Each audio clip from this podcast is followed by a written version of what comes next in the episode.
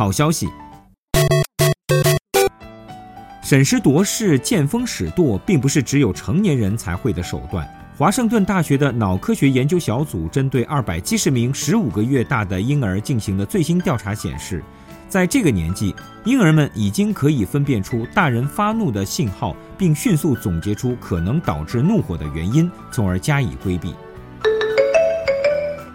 美国密西根州立大学的研究者对1802到1970年间的三百多万份死亡记录进行分析后发现，名字取自圣经旧约中历史人物如摩西和以利亚的那些黑人男性，平均寿命要比其他黑人男性长出一年。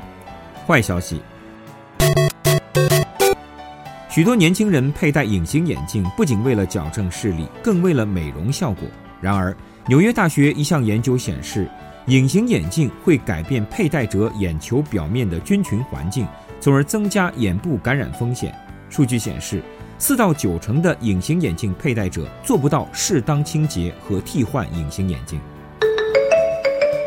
一项针对1.2万名家有5到12岁儿童的父母进行的问卷调查显示，在英国，三分之一的孩子每日户外活动时间不足30分钟。五分之一的孩子甚至根本不参与任何户外活动，这比关押在监狱中的犯人还不如。后者每天至少拥有一小时的户外运动时间。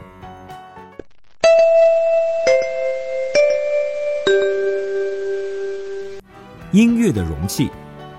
科学家很早就发现，当被音乐打动时，听众会不由自主地出现皮肤震颤、汗毛竖立的现象，而皮肤的导电性也会产生显著变化。